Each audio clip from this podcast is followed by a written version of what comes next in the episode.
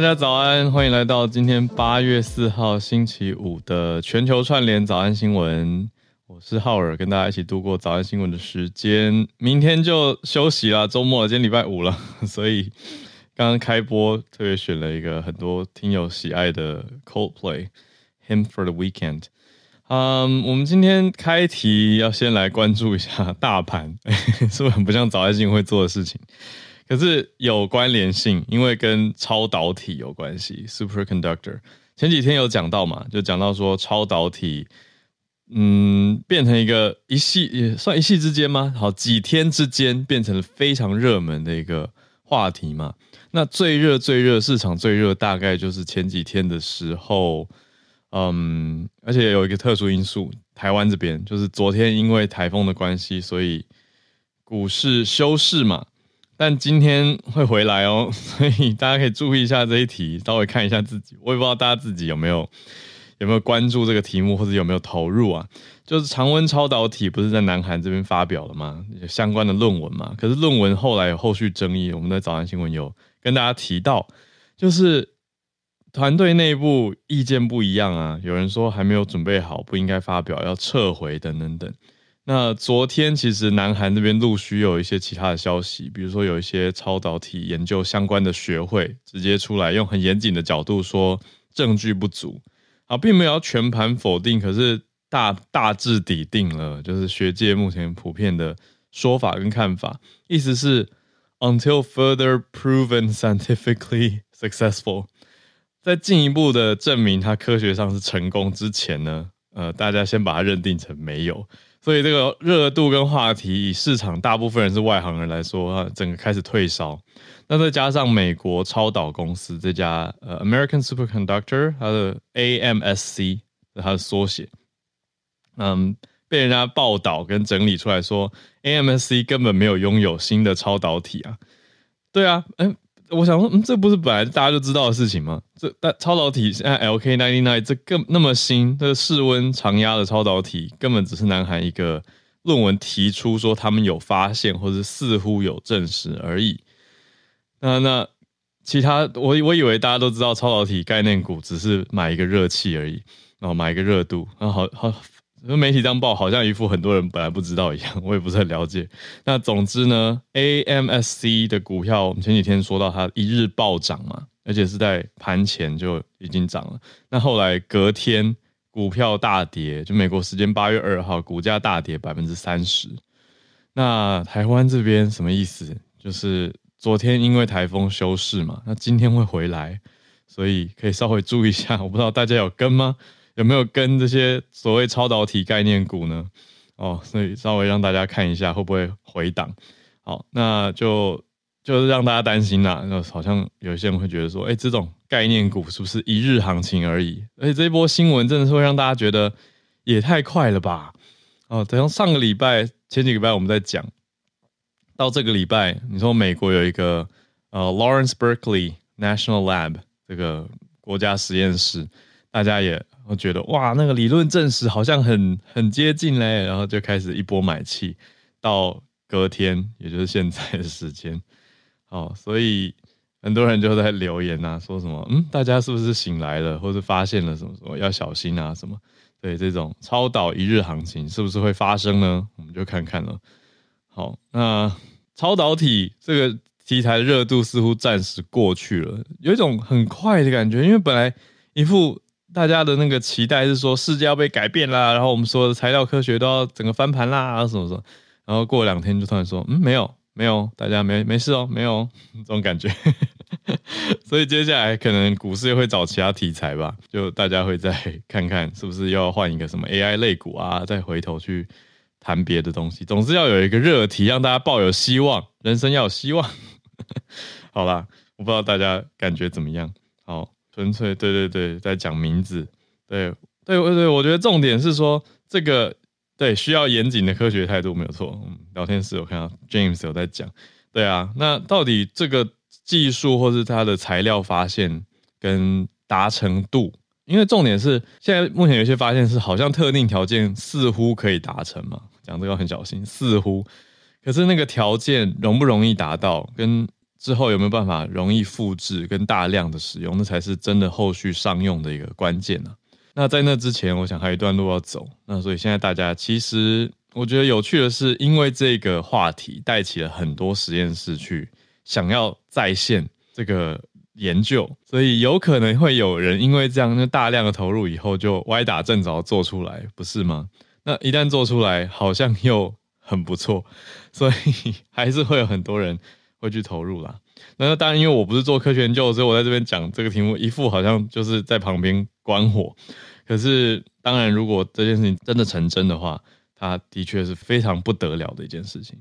好，那总之，我们回到市场面的话，就是。股票它是一个价钱嘛，那这还是很现实的，因为大家大量的买或卖都会影响它的盘势啊。好，所以我们趁礼拜五一早跟大家先讲一下这个题目啊。好，这是今天的社群题。再来，我们今天开始整理四个题目，因为呃哦，小鹿去主持一个很早的记者会，所以小鹿不在，跟大家讲一下。我开头好像没讲。好，那我们今天的四个题目呢？第一题，先关注学者怎么看中国的特洛伊木马到底是谁？这所谓的 Trojan Horse。学者的答案让我有一点惊讶，但是我们看了解析以后又觉得，嗯，好像蛮有意思的，有几分道理哦。讲的是说，欧盟、西欧才是中国的 Trojan Horse。这些学者在看的，那所谓的 Trojan Horse 就是从表面也许看不出来嘛，甚至看起来像是一个礼物。所以它当然是一个比喻性的说法。那到底为什么？我们待会来提一下。好，第二题则是，嗯、呃，对我来说算是一个相对还还比较陌生一点的题目。可是我们有些听友好像已经在用了，就是苹果官方出的这个 Apple Card，不是车哦，不是 car，是 card，哦，是苹果的，不知道怎么形容啊，算是 Apple，嗯，Apple Card。它我没有中文呢。好，这是一种储蓄账户啦。好，就是苹果出的一个账户，有点像是苹果要弄 banking，就是苹果也要做一些金融服务吧。简单这样说，就除了支付以外，Apple Pay，那 Apple Card 它是一个账户的概念。那而且这个账户还有一些现金回馈啊，有 Daily Cash 等等。那我记得我遇过我们听友来问说，想要用 Apple Card 来支付啊，支持赞助我们节目等等等。那当然，好像也是可以的吧。这后续技术端我就没有去追踪了。哦，那今天今天要讲什么呢？今天要讲这个 Apple Card，就像介绍这个科技，它的情况，它是跟高盛一起宣布的。那他们呃收到了很多钱啊，因为做 banking 的优势就是你可以先收很多 cash 嘛。好，那他收了百亿美元，有趣。好，第二题。那第三题，我们来看到一个，诶，跟台湾的厂商有关系，但是却是印度的措施。印度有多款电脑产品实施了进口管制，诶，这个我们要稍微关注一下，可能会冲击到什么呢？宏基啊、华硕啊。除此之外，三星、苹果也会受到影响。好，我们今天第三题看这个。最后一题稍稍微轻松一点，对我们来说是了解一些发明，我觉得刺激一下大家的创意细胞。但是它的目标跟愿景，我觉得却是很很好的。嗯，应该说这些理念是甚至有点感人。这些发明，我们要讲五个发明，五个发明的特色都是针对贫穷地区的人。嗯，那能够为贫穷地区的人带来一些改变人生、改变健康的事情，我觉得真的是很棒的想法。那我们一起来听一听，也许会刺激到大家一些呃周末的创意神经吗？好，那标题叫做“消除贫穷的五个发明”，那我们就还是先从特洛伊木马开始讲起。先讲一下特洛伊木马这个概念好了，因为 Trojan Horse 在英文你一讲，几乎大家就知道在讲什么。可是，在中文世界，大家相对也许不那么熟悉神话故事嘛。有听过木木马屠城这个概念吧？这个故事，我想大家多多少少听过。可是，可能不知道特洛伊是一个城，那木马本来是要跟他们敌对的对方看似要投降。所送的一大那个木马是非常大，里面装了一堆人的一个木马，只是看似是一个大礼物，所以特洛伊城也不疑有他，就是收进来。然后到晚上的时候，这些木木马里面的士兵就打开一个舱门，就冲进城内大杀一波，那就是特洛伊木马屠城的一个故事。所以意思是要小心敌人送来的礼物，要很小心。那在英文里面就是有这个概念嘛，Trojan Horse。学者在讲啊，说欧盟对中国其实内部欧盟内部立场是分歧的，所以到现在其实欧盟还是没有一致的提出一个经济安全政策。虽然形式上有在讨论，有在讲，可是是不是其实西欧大国才是防堵中国影响力的一个破口呢？因为我们之前讲过，说欧盟的论坛啊，很多的议题上面都在讲说要小心中国、防范中国嘛。那结果欧盟里面哪些国家才是可能变成一个破口？现在大家反而矛头指向西欧哦，西欧的这些大国看似好像要跟着欧盟一起走这个议题，结果看来好像是欧陆到底能不能团结呢？就风险是在西欧这个地方。这个是来自东欧的一个罗马尼亚的亚太研究所这个智库里面的学者就分析到说，二零一二年十一年前，中国跟十六个中东欧的国家组成了一个十六加一的合作机制嘛，结果呢就被认为说，诶，欧盟就在担心说，这是不是北京要把手伸向 EU，伸向欧盟来了？因为你开始动东欧了嘛。特别还有中欧，所以有 Central Europe 跟 East Europe。那担心中国的投资会流入中东欧，变成买下一些政治影响力，变成一个 Trojan Horse 啊，然后进到欧洲来。可是东欧的智库却换了一个观点，他认为说中国其实没有兑现他们的承诺。如果回头看这过去二十二年来，两千年到二零二二年，中东欧国家总计获得到底多少的开发投资呢？从中国这边开出了投资支票，兑现度百分之十。那也因为这样，很多共产统治的经历，他们对中国的，特别是中国共产党有所警觉。你看中东欧的历史，这个对共产的想法是很复杂纠结的嘛。那现在看到，哎，中国的共产党，中共，嗯，也要过来，结果兑现的这么差。那东欧的角度是在看说，北京的这个手法是聚焦在经营跟掌权者的。特定政客的两边关系，意思是中国是跟中东欧这边的政府高层打好关系，那但是一旦换人执政的话，关系可能就会倒转。比如说捷克是他举的一个例子，因为他讲说匈牙利也是中国在欧洲的一个滩头堡。那重点是因为匈牙利的总理奥班他持续执政，所以中国就有点像巩固好跟某个团队或某个执政党他们的关系。那长期执政的话，就稳稳的继续有，嗯，做跟高层的合作。可是整体看下来，如果看过去二十二年，中国对欧盟的整体投资算下来有新台币大概五兆八百多亿哦。其实六成多都流向德国、法国、荷兰、意大利跟芬兰五个国家。所以说实话，虽然有一个十六加一在中东欧那边，可是更大一块其实在西欧啊。特别是刚刚讲的这几个国家，有点像是被点名的感觉。那他就提出一个算是警告或者小心的角度啦，就是讲说西欧这边对中国还是把它定位成一个伙伴。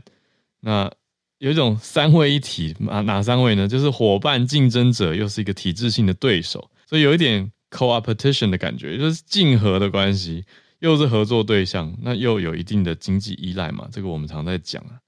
对，可是对于经济依赖，看起来西欧。其实又比东欧大一些，所以这个智库有点像是站在东欧罗马尼亚的角度，在指向西欧，把手指头指过去说：“哎，你们才是吧？你们要多多注意吧。”那对中国来说呢，跟欧盟还有美国的关系，现在其实持续的有一些变动嘛。那匈牙利看起来就是更加的关键了。所以到底谁才是这个 Trojan Horse 呢？嗯。我们要继续看，不过西欧看起来的依赖度的确是大中国很多。那特别我们把这些数字摊开来看的话，会看到蛮不一样的感觉跟想法。好，这是我们今天第一个题目。再来第二个题目，要聊天室听友很可爱。前面我在讲特洛伊的时候，有人留言说那个布莱德彼特有演过。对，哎，一回头这部电影好久之前了啊，但拍的还蛮好看的。嗯，我应该是很多年前读外文系的时候在读那个特洛伊的故事，所以有也有去看那个电影。你知道，看电影就像昨天跟小鹿聊的，电影很重要，是帮助大家有那个画面哦，一些具象化。这个电影美术功不可没，把它做出来嘛，所以也刺激大家一些联想跟想象。那当然也会有人觉得啊，他自己看书想象可能更好，看电影很失望之类的，那就是另外一个题目了。好，回到我们今天的选题的第二题，Apple Card 这个是苹果跟高盛一起来推出的高利储蓄账户啊，这个利当然指的是利息啦。那很多人我知道很多人很喜欢这样的感觉，就是诶，我钱放在那边就有很高的利息，好像还蛮有诱因的哦。那这个存款现在吸到多少呢？现在有，我看台湾应该还没有 Apple Card 吧？哦，应该是美国为主。我、这个等下确认一下。我们先看到新闻面的数字，讲到说已经突破了一百亿美元，一百亿是 ten billion 十个 B 啊，就是十个 billion 一百亿美元的嗯存款已经吸引到了这么多。那是从四月开始推出的 Apple Card 的这个服务，就很多人非常的热血，快去关注，甚至把钱就移进去了，就开始放钱在里面了。那外界在揣测说，苹果跟高盛。是不是要拆伙了？意思是什么？是到底大家这是什么意思啊？就是说市场反应高于预期吗？然后后续要要要各赚各的吗？还是什么呢？因为 Goldman Sachs 也是很大的一个投资银行嘛。那苹果这边的消息面是从八月二号美国时间的时候讲说，百分之九十七的 Apple Card 用户，他们选择把这些现金回馈，就是叫做 Apple Daily Cash。存回去，他们内建在 iPhone 钱包 App 里面的一个账户，那这样算下来多少啊？这样年化有百分之四点一五，就年化收益率百分之四点一五，那资金就可以像传统账户一样转出或转进，有种电子钱包的感觉吧？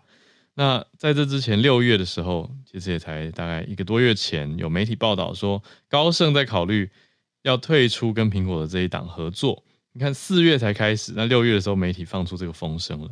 哪些媒体呢？《华尔街日报》啊，讲到高盛说在洽谈 American Express，想要跟美国运通去接手苹果信用卡。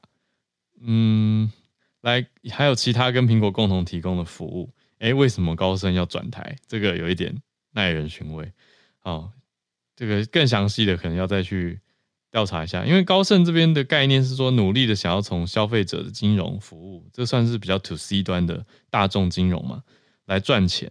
那包括跟这些新储蓄账户配合的信用卡产品 Apple Card，好，它就是一个储蓄账户，又是一个信用卡，但是目前有一些亏损、延迟跟工程上的困难。好，这是关键，有可能如果真的这个消息都传到《华尔街日报》的话，都要再看下去嘛。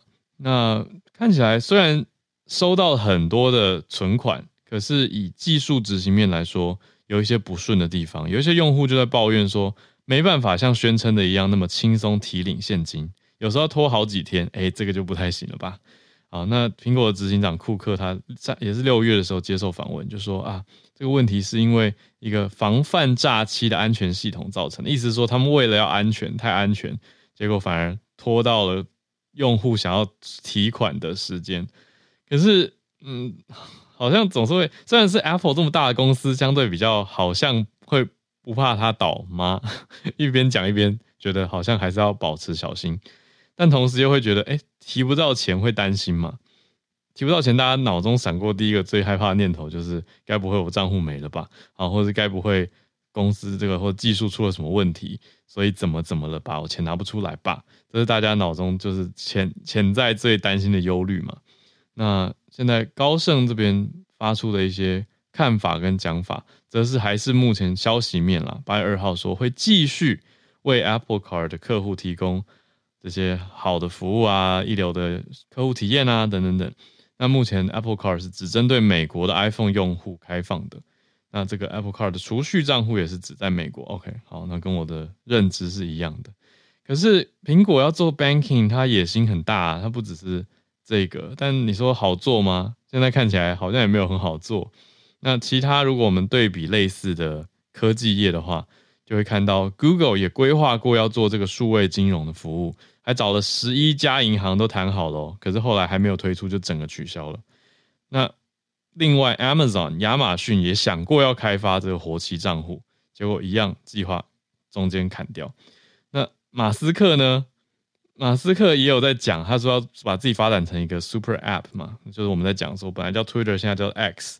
真的就就改了耶！现在真的是很各种不习惯。你都说哦，你看 X 了吗？我们从 X 上看不到看到什么？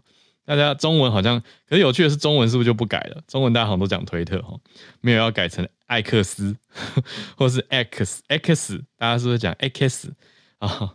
那 你知道故意都要讲 L 跟 X。哦，那讲这个推特啦，本来还是希望发展成所谓的 Super App 嘛，就超级通信、超级多媒体，还有说过要整合金融，但目前当然还是没有。所以最勇敢的，我们现在看到的是苹果推出了。那后续如何？也许我们美国听友可以再给大家一些分享或 feedback。我自己是很好奇。好，那我们来到今天第三个题目是印度的电脑产品管制。既然刚讲到说对台湾的一些厂，比如说宏基跟华硕也会有影响，那就赶快来关心一下吧。印度的中央政府宣布了很多款电脑产品相关的实施哦，呃，实施的进口管制。怎么说呢？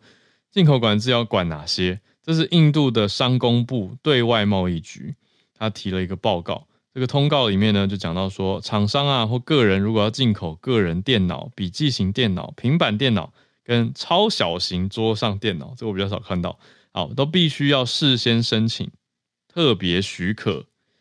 诶，这个就比较麻烦了。那你说啊，去印度旅行带电脑也要吗？不用不用，好，这个通告有列出来说这是特殊豁免状况。比如说，旅客随身携带的行李里面有，那就你是个人用的话，就不在这个限制当中。嗯嗯，但忍不住还是会想象海关要干嘛的画面。好，那我们先讲回消息面哦，就是厂商跟个人，就如果你要进口的话，意思是你买你你做水货买卖啊，或者是你要进来，就是有时候有一些中盘或小盘嘛，不一定都是大盘或者是大的经销代理商。为什么要这样变严格呢？嗯，好，我们待会来看一下可能的因素。因为 Make in India，这是印度政府在大力推出的一个推动的一个在印度制造，那就是要把印度变成是一个全球的设计跟制造中心嘛。那这些电子产品啊，还有半导体、电动车等等相关的，当然这次主要讲的是电脑了，也都在印度制造这个概念当中，所以。相对的，对外国货比较严格，想要有点排挤掉外国货，让你进来的难度变高，我想会是这一次的主要原因。那它特别针对个人电脑啊、笔记型电脑这些等等，嗯，而且是拿来买卖的，它就比较严格。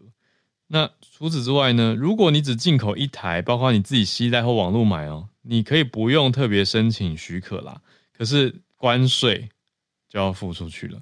那如果是研发、测试、做产品评比、评测、开箱，应该算在这里。维修跟发展的，你每一批的货柜，哦，好，它这种评测比较大，是货柜的，进口可以到二十台，最多是二十台，就有一个上限。嗯，那如果还有一个条件是说，这些产品如果是你资本或你企业的 assets 当中不可或缺的部分，或是你送到外国维修再重新回来的旧品。也都可以不用申请特别许可。好，这些就是但书。那这些但书以外的都要申请个人许可啊、特别许可就是电脑、笔电、平板跟超小型的桌垫。对，那哪些会冲击呢？可能会冲击到宏基、华硕，那韩南韩的三星、美国的苹果，还有戴尔电脑，那，国际的 Panasonic、联想，还有惠普、HP。都可能会受到冲击，因为这些公司很多是依赖进口，用进口自己产品的方式来供应印度市场，也就是说，他们不是印度制造。那有没有可能要改成，或者因应这个措施改成印度制造？哦，这是大同大工程，非同小可，不是说改就改的事情。你要看整个生产线，还有产能跟技术有没有办法达到嘛？那工资等等也是很大的一个考量。所以很多在印度卖的电脑啊，其实都是中国制造或者组装的。印度政府就是希望用这个措施来鼓励（括号迫使）厂商前来印度设厂，或是把生产线重新建立起来。也许有印度专门的生产线等等，因为毕竟内需市场也是庞大，以人口基数来说，还是持续成长的嘛。那算下来，印度去年卖出多少台的桌上型跟笔记型电脑呢？一千四百四十万台。这是印度的一个数字。好，那所以台湾这边注意一下啦。最后这第四题是可以消除贫穷的五个发明。消除贫穷一直是在联合国的永续发展目标 SDGs 的其中一个。那当然也是很多人心里面觉得很重要，也会默默希望可以去帮上忙去做的事情。我们就看到一些创意来刺激大家的灵感吧。第一个讲到的是 Lucky Iron Fish，幸运铁鱼，铁做的鱼。嗯，为什么要补铁？因为蛮多人其实是缺铁性的贫血。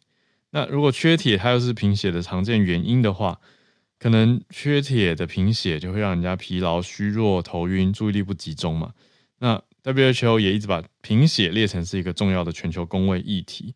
那这个铁鱼可以干嘛呢？它就是一个食品级的电解铁粉做成的一只鱼。你可以把铁鱼放到饭里面去煮啊，然后是放在水里面去煮。那你煮个大概十分钟，它就可以释出七毫克的铁，就是人体需要的补充。就可以有得到一些改善，那这就是一个幸运铁鱼，那可以帮相对不容易取得铁这样的营养素的地方，可以得到一个替代的方案。那它的制作又是可行的，所以这个 Lucky Iron Fish 也取了一个可名可爱的名字，幸运的铁鱼嘛。好，它的概念是说 Iron for vegans and vegetarians 也是一个想法啊，不只是用在贫穷者，你说用在如果以吃的。嗯，饮食选择来说的话，vegans 就是纯素者嘛，还有 vegetarians 吃你说蛋奶素，通常都统称 vegetarians 就是一般素食者，也容易缺铁啊。你说又不是每天都吃很多菠菜这种高铁质的，对不对？所以这些也都可以得到帮助。那就看到这个幸运铁鱼的应用场景还蛮广的，补铁的幸运小鱼，它看起来就小小的，就大概跟一个汤匙差不多。那你就放到饭里面、汤里面去煮，它就可以十分钟就释出七毫克的铁。好，这是第一个发明。第二个发明呢，叫做会长大的鞋子啊，会长大鞋子是什么意思？这个应该诶，听名字大家就有有点想法，就是可能有经历过童年回忆的，还记得自己小时候脚大得很快吗？或者现在带小朋友的，就发现说哦，买鞋小朋友的鞋很不耐穿，因为过一段时间脚就变很大了。那如果对于常常要买鞋负会觉得负担很大的地方怎么办呢？过往大家可能想法就是说啊，那不要穿鞋啊什么，可是不是很实际嘛。可是现在看到一家叫做 The Shoe That Grows，就真的叫做会长大的鞋。这个产品就是这个名字，它设计可以调的算粘扣带，所以可调节式的 adjustable，那这个鞋子就可以随时随着你的脚，但不是随时啊，就是你脚慢慢长大了，你就可以放。那越放越宽，越放越长，你还是可以维持这个整个鞋型机能的走路啊，没有什么太大问题。很有趣的一个设计，它的概念是说，从五岁到九岁大概都可以含瓜。哎，这个省掉四年买鞋的钱，很厉害。那主要穿鞋的重点在一些地方，其实是避免寄生虫的感染啊。那我们现在看到有一个非营利组织叫做 Because International。也持续的跟需要的家庭去捐赠这个 The Shoe That Grows，这个就让人觉得很棒的一个发明，因为它真的可以减少很多家庭的负担。你说买鞋啊，讲讲容不容易？可是我们看到重点是寄生虫啊，嗯，所以五到九岁的话，就可以帮他们省下很大一笔支出。好，蛮可爱的一个 The Shoe That Grows。那我们再看到第三个发明是跟运水有关。你说运水，以往大家脑中的画面可能就是，嗯，一些一些人他们头上顶着大盆子啊，去河边装水，那那个平衡感看起来很好，而且盆子看起来很重，有这个画面吗？大家脑海中应该有这种新闻照片的画面。那特别就是家里面就没有办法有干净的水源嘛，所以没有办法这么幸福。你说有一个水龙头一打开就有水，那在这些地区呢，看到有人发明了河马滚筒。看起来很可爱，紫色的，有点像卡通河马那种颜色。它叫做 Hippo Roller，就真的是一个，比如说滚筒放松也是这个字啊，就是 roller 卷的东西 roller。那 Hippo 是河马嘛？呃，Hippopotamus 的这个简称 Hippo Roller，河马滚筒，它有足够坚实的材质，可以去适应很多地形。它是放在地上一个大桶子用滚的，那你的手把是一个金属的手把，好，那就。等于你也不用弯，太太弯腰，你站着就可以推，因为手把很长，那底下接一个圆筒子，这个感觉有点像那个大砂石车的轮子的感觉。哦，只是它是一个紫色河马卡通河马色的圆筒，那又省力又可以装很多，它可以装很重嘛。所以以前的头顶着，现在这些地区就可以改成用推的，那你就可以看到大家哎，轻松推了两大桶水回去，就可以减少体力的消耗。好，那第四个是婴儿的睡袋，嗯，有超过一百，有一百多万的婴儿竟然是出生当天就死亡，嗯，这是全世界的数据了。那其中九成都发生在开发中国家，所谓 developing countries。那原因竟然是体温过低耶，嗯，就小朋友出生第一天体温就太低，就就没办法就走了。那可是过往传统的应对方式叫做婴儿的保温箱啊。可是保温箱价格贵，那也要持续有电力的提供，所以变成其实跟贫穷地区来说，不是那么容易有稳定的供应。那这就出现了一家公司叫做 Embrace，就是叫做拥抱，它出了一个婴儿用的睡袋，等于就是不用到保温箱那么大的电力供应跟持续的，嗯，给它稳定的温度控温跟出电控温嘛，那用睡袋的方式。这个婴儿睡袋的材质叫做特殊蜡，那这个蜡如果融化的时候，就可以维持长达八小时的九十八度恒温。哎，这个九十八度应该不是度 C 吧？这应该是华氏，华氏九十八度啊，这要查证一下。看到也很惊人。好，婴儿可以在温暖的环境里面健康的长大，应该是华氏啦。好，就这是一个恒温的概念，给小朋友小 baby 一个温暖的家。好，那而且 Embrace 的共同创办人是台裔美国人。他的名字叫 Jane Jane Chen，嗯、大家可以去看看了解一下。那最后最后一个发明呢，是关于月经啦。那月经，我记得我们之前节目上也提过乌干达的这个叫做爱女孩嘛，哦，这就是 Ubuntu 嘛，Ubuntu，它就是在讲这个嗯月经贫穷或者是卫生棉的事情。你说做布料的卫生棉就可以帮助女生学生，她可以去自在的上学。那可是我们这边看到的是另外一家。它的概念也很像哦，可是它比较是特殊的月经卫生套组，还可以重复用的护垫等等，就是用布料等等。那还有秘密吸带护垫随身带，跟方便清洁的简易烘干机，看起来很厉害耶。它整个装起来就像是一个嗯圆形的布包一样的感觉哦。那卷卷卷就可以收在身上。那这个公司叫做 Flow F L O。那更大的是因为。我们嗯，在非洲特别啦，非洲的确很多地方，啊、呃，还有在印度也是，因为卫生观念的关系，可能会避谈这个话题，所以不谈，越不谈问题越多。那反而有一些人他是生理期来了，就会感染，因为他不知道要怎么去做好的卫生处理啊，然后或是不知道为什么自己会流血等等，那就其实就月经来潮嘛。那在印度啊，这个卫生开发。比较不佳的情况里面啊，特别我们看到 Flow 它是针对印度的一些区域，那就可以希望可以减少女性因为卫生处理不当造成的阴道感染的问题啊。那这个叫做月经卫生套组，嗯，等于就是让惊奇的那几天它有一个可以戴在身上比较方便的，那造型也相对呃不那么的呆板，那甚至你戴在身上人家也不会觉得很突兀。我想这是设计可以做到很大的一个重点，或者很不容易的一件事情，可以改变一些嗯大家本来觉得好像做不到的事情，但有人就是用巧思或者各种使用者访谈跟创意灵感去把它做了出来，非常的厉害。所以我们讲到从幸运铁鱼到会长大的鞋、河马滚筒、婴儿睡袋，还有 Flow 这个生理期随身护垫组啊，那个烘干实在让我太好奇了，太酷了吧！随身可以带烘干器，好，大家有兴趣可以再去看一下。这是我们今天盘点的四个题目。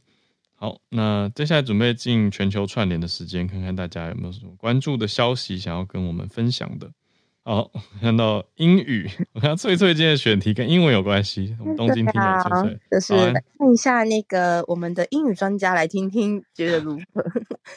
好，就是日本呢，他们对针对。小学六年级还有中学三年级，他们有一个叫做全国学历测验的一个考试，但是全国小学生都要去接受这个测验，来确认说他们目前的学习程度到了什么标准。嗯、那其实呢，嗯、呃，像是小学生的话呢，他们基本上只会，嗯、呃，就是考国语跟数学，然后中学生的话呢，他们现就是国中生，现在他们睽违的四年，今年也加入了英文，而且他们的英文不只是一般的笔试，是有口说的。哇，这就是对，这就是我们可以知道，所以现在的中学生他们，现在国中生的就是什么英文程度到底如何？但是结果显示啊，好，小学生的话呢，因为其实没有英文，我就简单讲，就是国语的程度是大概是百分之六十七点四，那数学的话是六十二点七，OK 就正常，就是。是，就是大家其实他们的回答率就是怎么样，正确率还蛮高的。可是啊，嗯，呃，如果是那个国中生的国语的话是百分之七十，那数学是百分之五十一。但是到了英文的话，他们英文的他们会分成听读写，还有口说。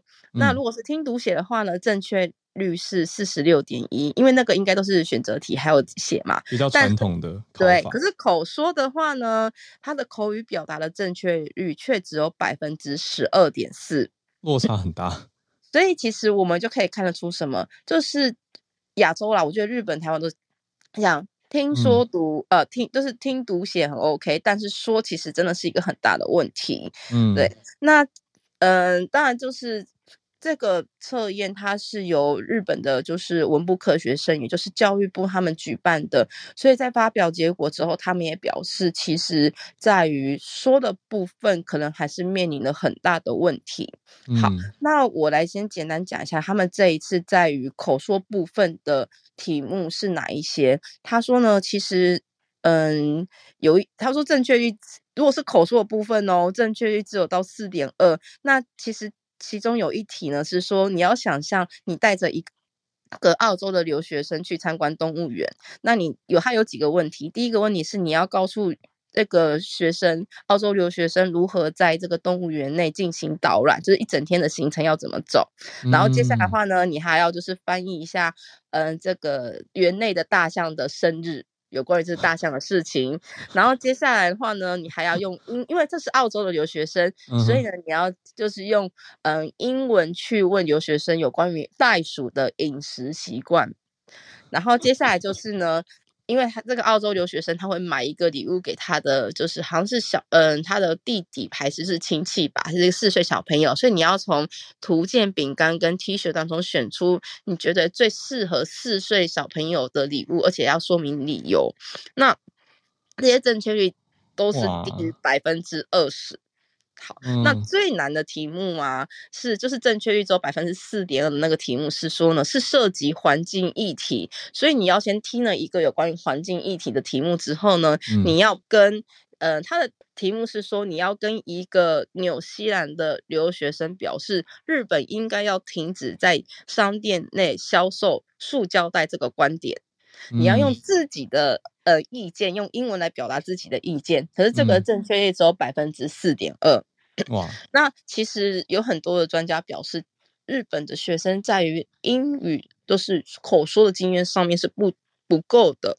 嗯，那甚至啊，就是在这次参加嗯、呃、这些考试的中学生，而且是上过英语补习班的学生说，他们觉得就是这样子的。考试对他们来讲比较新鲜，然后可是就是因为新鲜经验不够，所以他们就算知道可能要讲什么，可能也会因为太紧张而回答不出来。嗯嗯，所以其实呢，现在日本政府尤其是在。东京的部分，他们也想要导入 AI 帮学生做练习。嗯、那哦，我要先说一下，为什么他们其实现在会非常在意，尤其是现在补习班呐、啊、越来越多，英语补习班越来越多，是因为其实很多大学或者是一些嗯、呃、东京的有名的私立高中，因为在日本私立高中其实考试是比较难考，那大学的话也不用讲啊，他们现现在都增加了口说英语口说的部分，所以其实就让很多。尤其是在我们这个东京这个都圈内的这些学生们的家长们会紧张，所以就会送小孩去练习英文嘛。嗯、好，那所以目前呢，政府他们是有想要导入 AI 去帮小朋友学习的。那这个 AI 这个系统呢，它是就是怎么讲？你在上线的时候呢，你可以跟这个 AI 对话，它有个虚拟 AI，然后呢，它会根据你说你的英文程度大概是什么水准，还有就是看你的脸部的表情，辨识你可不可以回答出来这些题目，去调 整它的嗯，就是问题的内容。譬如说，你的英文程度可能只是。中级的话就是普，就是普通的话，他可能就是问你日常生活。可是如果说你的程度比较好的话，他可能就会问比较多问题，是呃有关你的个人兴趣，或者是说呃一些环境议题的部分。嗯，那为什么要使用这个所谓对话型 AI 来帮助学生呢？是因为用 AI 的话呢，你比较会觉得。不会害羞，就算讲错了，你也不会怕，嗯，因为你的对象不是 AI，而是呃，你的对象不是真人，而是 AI，所以你不会觉得就是你说错话是不好的，会害羞。因为我觉得日本人普遍会有一种不敢，日本人不敢说，是因为他们觉得说出来的讲错了很丢脸。就是以我自己的经验来说，嗯，对，所以其实现在政府就是希望透过这样的一个 A 对话型 AI 的系统，帮助孩子可以。练习更多的英文，因为其实这个报道的结论还是，嗯，其实对话啊，还是需要透过练习跟就是很多的经验。你要让英文就是在你的日常生活中随处可以听到，你要习惯，你才能怎么讲比较自然的讲出来。所以他们这一个 AI 啊，目前是会先像嗯像千叶县的一个学校，就是。的一些学生，就是先让他们去试试看，然后看成果，如果不错的话，才会慢慢的推到就是各县市，甚至是全国这样子。嗯，嗯好，那这就是我今天的分享，谢谢。谢谢翠翠。那 Rich 浩觉得哇，英文老师浩我觉得，我觉得 我一直在想，对国中生来说还蛮难的吧？我比较想问说，这个是特殊的一次性的考试，对不对？它应该还不是全面性的，要改制吧？因为如果改制就会变很大的一个事情呢。呃，没有，因为它这个就是日本的，就是一个全国的类似像学测，但是这个这个曾经并不会变成是你的升学考试的成绩，但只是就是做一个测验这样子。嗯，那它算是亏违，就是嗯、呃，因为他们很少办口说类的，对啊，这样子，因为口说很难，说类考试不好办。就那个评判标准跟你的收答案的方式，要用录音的还是面对面的考官，然后公平性等等，很多容易争议啦。所以台湾那么多年都没有口说的英文口说嘛，都不考啊。那香港其实有诶、欸，我后来遇到一些香港朋友，他们我回回问他们以前的学习历程，他们有的学校就是升学的时候其实就要考英文口说，我觉得那个就会有很大的差别。所以刚听到这个，我第一震撼点是这个，可是看来还没有要普遍化。对，目前是没有，只是考试，考试是已经没有考试这件事情是已经全国化，没有错。但是说对于导入 AI 这件事情是目前在实验当中。我我我说英文口说考试有要固定每年考吗？嗯，他们接下来应该会固定。哇，对，但是他们也有有些学生是表示说他，因为就是我刚刚说的，就是他们有去补习班的学生，他们觉得这个考试的。程度有点像，好像是在考大学测验一样，就是当国中生去考大学的题目，他们觉得很难。嗯，对，所以其实我觉得这也可能是个原因，就是题目太难，而且这次的确也因为题目真的比较难，而在网络上有一点点争议，觉得题目太难。但是我觉得本质上来讲是，嗯，学生们不敢，就怎么讲？我懂你讲的，就是还是不敢练习或不敢开口，平常也没怎么练。所以去上考场，当然就觉得很难了。对啊，然后另外就是啊，我不知道，我不确定日本是不是到现在就是国中小老师还是这样。其实以前日本的英文教育，嗯，呃、老师的发音真的不是很漂亮。嗯，我遇过最震撼的是我在德国交换学生的时候，班上有一个日本同学，然后我听到他是英文系，我就很兴奋跟他聊，然后发现他不太讲英文，我就问了，他就说。在日本，他在日本念大学的英文系嘛，他们系上全都是用日文上课，而且他们读的文本是英文翻成日文的的外文，然后我就很震撼，他们就是读研读文学的概念，可是没有特别要强化他们的英文口说，然后我就觉得天哪，很奇特啦，对我来说很奇特。对，我觉得。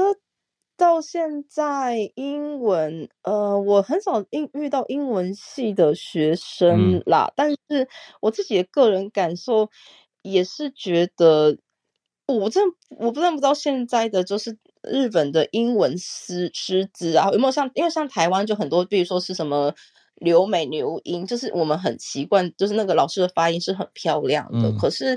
我至少我知道，其实，在国中小师资可能就是那个发音是用日文的，我们讲的卡塔卡纳，嗯，那种方式在，你知道？对，片假名在发音。我懂你意思，就是、就是它比较片破碎或是片段化，不不是那么像英文的形状。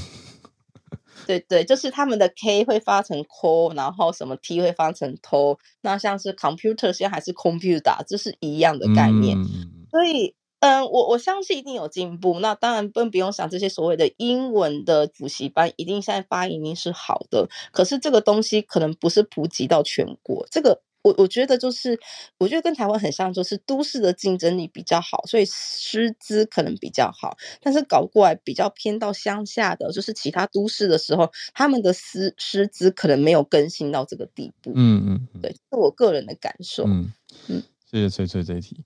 哦，这个很多可以聊，毕竟英文老师就是我的 每天在处理的事情。哎，跟大家分享一个概念好了，就是关于关于所谓发音漂不漂亮这件事情，真的是讲不完。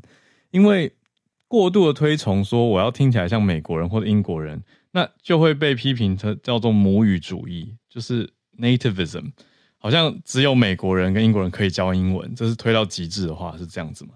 可是你说发音不好的人可以口说好吗？其实还是可以啊。但是他又会受到局限，因为他听力上其实你发不出来的东西，你就常常听不到。这是我们的英文教学研究目前发现的事情，所以就会这变一个很尴尬的纠结，就是变成你要鼓励大家发音要像母语人士一点，可是又不能说只有母语人士才是对的。而且除此之外，口音不等于沟通能力，因为有的人其实沟通能力很好，他只是带有一些 accents，他有口音而已，那他的沟通能力还是很强的。所以我觉得有点。复杂就是卡在这个地方，那对，可是我觉得那个胆识跟所谓的 English confidence 讲英文的信心，我觉得才是的确像翠翠讲的一样，是一个有没有办法成长跟进步的关键。那听起来日本是比台湾这边在更不敢开口，嗯，就是怕平常讲错会失礼的这个概念，真的是很注重礼仪啊。好，我觉得很特别啦。那以台湾的角度来看的话，我当然会觉得。如果要走双语国家，其实以后考试要考口说是势在必行。可是目前现在看起来还是有点放在民间的测验，比如说全民英检，全民英检的复试才要考写作跟口说嘛。那你等于要过完，就算你要考初级，也是要过写作跟口说。所以有点放在还在民间的角度，还没有全国性的纳入到考试里面。这是台湾目前的情况，但我觉得应该也是持续在演你吧，很有机会以后要纳入。好，那我们今天最后一位串联来宾是之前也来过，今天应该是第二次再来连线的，从加州跟我们连线对，吗？Lisa，对的。好，我觉得刚刚翠翠说的题目也太难了吧？还好他分享，因为翠翠也是语言科系出身嘛，所以我想讲这题他应该是嗯，嗯很有感觉。对。那我今天想要分享的是，就是美国的医疗系统为什么这么贵？其实是因为我最近生病了，就是，就还要再提醒一下大家，如果是坐办公室的，一定要定期起来走动一下，或是活动一下，因为如果你长期坐着的话，你有可能会有梨状肌症候群，啊、就是它可能会压迫到你的神经，然后你就会。坐也不是，站也不是，就反正就是很痛。这是久坐的关系。对，然后我去看医生，医生就说：“哦，你知道大部分都是什么人吗？就是工程师，还有大卡车司机会得这个梨状肌症候群。”对，那看这个很贵哦。所以应该说，就是我之前还没有保险的时候，我有去，因为真的太痛，我连自己穿袜子都没有办法。所以我有去问了一下，就是这里的那种物理治疗师，嗯、一次就是三百块美金。好，对，就是没，我有问他，我说我没有保险，所以他跟我说我一次就是三百块美金，所以我就 继续忍耐啊。对，然后到最近我终于有保险了，嗯哼，然后结果开始了一连串我觉得非常痛苦的医疗过程。嗯，就是我要必须先打给我的家庭医师。然后跟他约一个时间，然后我再去看，然后看完了之后，他大概评估一下，就说好，我可以写一个 refer，就是转介的那种信，嗯，给呃物理治疗师，然后我要再把所有家里附近的物理治疗师全部打过一遍，然后问他们你们接不接受我的保险，然后我的保险的话是要付多少钱，就是我要先确定好。然后我才能去看，然后他们自己也会搞不清楚，他们也会说，呃，我我打电话问一下，然后我再告诉你。啊，那这样不是拖很多时间吗？痛苦。哦，对啊，我这已经三个月了。真的啊，所以比较不像台湾可以找到一个那种复健科诊所这种，完全进去五十块就可以电疗跟热敷这种，完全没有办法啊！就我连约家庭医生我都约了大概两个礼拜吧。天哪！才看到，嗯，对，然后我就我就觉得我我我没有办法理解，因为就对台湾人来讲，看医看医生实在太方便，我没有办法理解为什么美国会搞成这个样子。对，所以我就自己研究了一下，嗯，然后就我稍微截取了一下大概的资料来源，就是 CNN 跟 New York Times，嗯，还有一个关键评论网的社论。其实我觉得最呃明显的问题就是在于他们的保险。因为我觉得这个其实就是充分的体现了资本主义的缺点。怎么说？就是 美国太过于资本主义了，所以其实就连医疗都变成了是一种商业模式。嗯，就他现在所有的呃医疗保险都是一些私人的保险公司去组成的，嗯，然后变成说你每一个保险里面到底你有什么样的呃 benefit。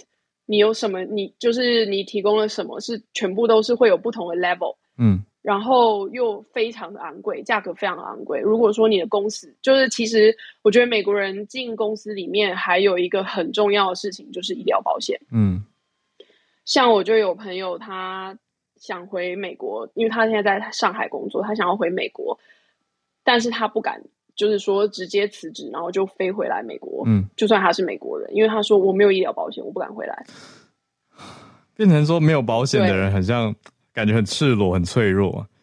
但是有保险也很麻烦，因为太多家在竞争了，是吗？没错，而且有保险不一定保得到你要看的那个东西啊。哦、还要一家一家问。就是、你今天，嗯，你今天就算有保险。也不一定刚好 cover 得到你的那个项目。变成说要看那家保险公司他去谈的含瓜范围有没有刚好含瓜到，是这样吗？对，像我最近已经有听说，就是我老公的好几个同事，嗯、就是他们公司给的保险其实已经是最好最顶尖的了。嗯，可是就是。他们还是要一直就是叫医生去跟保险公司说，这个药就是我很需要，我一定需要这个药，所以你一定要说服他们出险。对，要去对，要跟保险公司一直来来回回的去去 argue，嗯，要争取的感觉，就不是那种对，不然你就要就没办法很干脆的给付，完全不行。对，然后我觉得还有一个很，我觉得来这里之后我很震惊的一件事情就是。他们的所有的药品都是可以广告的，嗯。嗯，这我觉得跟台湾就非常的不一样。嗯，他们所有的药品还有医疗行为都是可以上广告的，嗯，这个就很明显体现出来，就是美国的这个医疗体系已经非常的商业化，嗯嗯嗯嗯，所以就算法规要下去管理的话，嗯。坦白讲，我觉得就是挡人财路啦。所以，因为他已经开了，这门已经开了，所以你现在就对去管的话，就是在挡人家赚钱嘛。对，所以我觉得为什么就是说美国一直在讲说要有一个全民的公共保险制度啊，什么之类讲这么多年，从奥巴马时期到现在都没有办法做出来。原因其实我觉得就是这样。嗯，就跟利益有关。对，嗯，真是那是所以这样，那这如果这样换算起来，搭飞机回。回来台湾看，怎么好像 好像，对，还蛮合理 的，是不是？真的比较划算。如果有持续在缴台湾健保的话，对啊，我来稍微看一看。对，我觉得，可是你你前面呼吁很好啦，就主要还是那个从生活习惯去，变成说要避免让自己要去看医生，对不对？对，我觉得真的是这样，所以我觉得美国人就会很习惯自己家里会有一些药品，哦，然后有什么东西就自己吃个药。其实我觉得一部分也是因为为什么美国的药物滥用会这么严重的问题，嗯，我觉得有一部分也是来自于这件事情。嗯，它是一个结构的东西。我觉得这是一个非常大的结构上的问题，因为看病实在是太贵了。嗯，所以大家就自己囤一些药或者买药来解决。